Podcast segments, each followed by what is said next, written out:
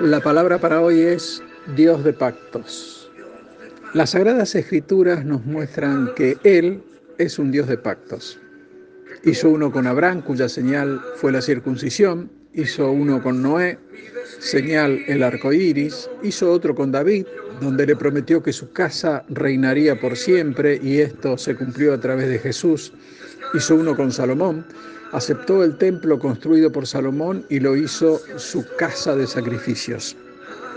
También hizo uno con nosotros.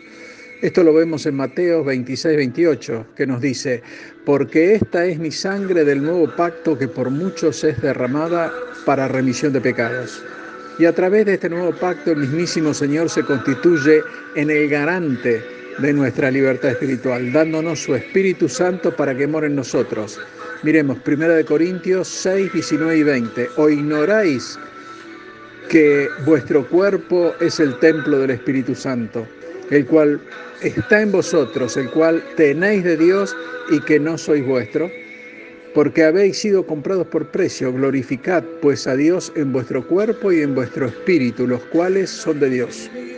El Señor pagó un alto precio por toda la humanidad. Por supuesto, sabemos que no toda la humanidad ha querido tener un contacto personal con Él, ya que esto implicaría una entrega de todo lo que somos haciendo declinar nuestra propia voluntad en pos de una voluntad mayor a nosotros.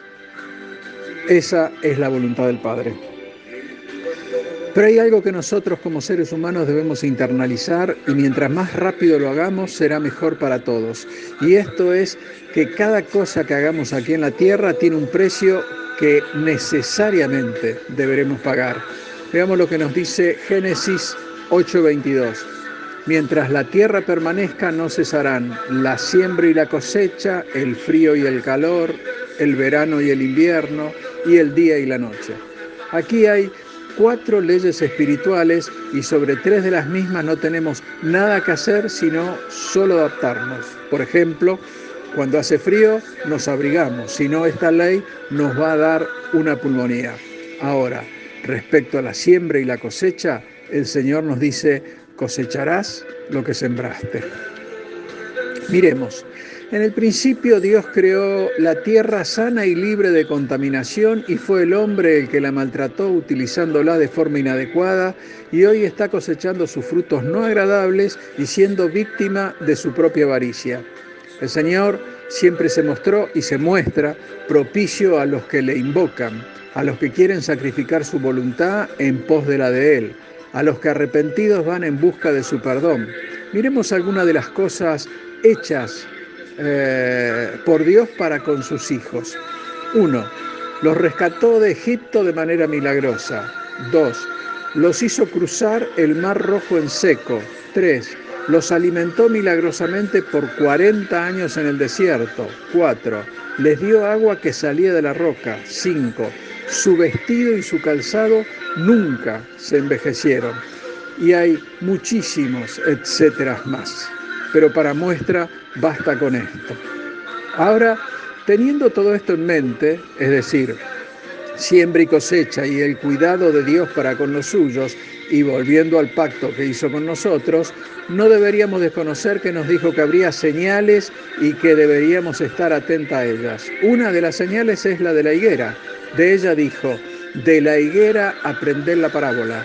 Cuando su rama está tierna y brotan las hojas, sabéis que el verano está cerca.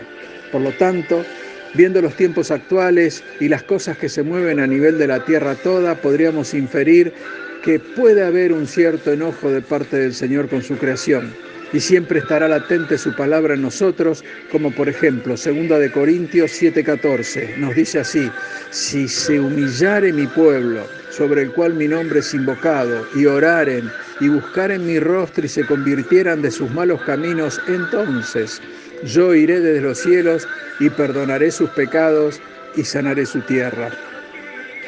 Sabemos que Él tiene todo bajo control, nada se le escapa, ni siquiera un cabello que cae de nuestras cabezas. Y estamos convencidos que Él va a cuidar a sus hijos hasta que venga por ellos en una nube. Nosotros solo debemos estar atentos y tener en cuenta algunas claves. Una de las más importantes es volvernos al Señor y volvernos de todo corazón. Claramente el Señor tiene un deseo muy ferviente y el mismo es que lo pongamos en primer lugar y así Él santificará nuestros aposentos, los nuestros y los de nuestra familia. Solo hay que escuchar su voz, guardarla en nuestro corazón y ponerlas por obra, y Él nos pondrá por cabeza las naciones.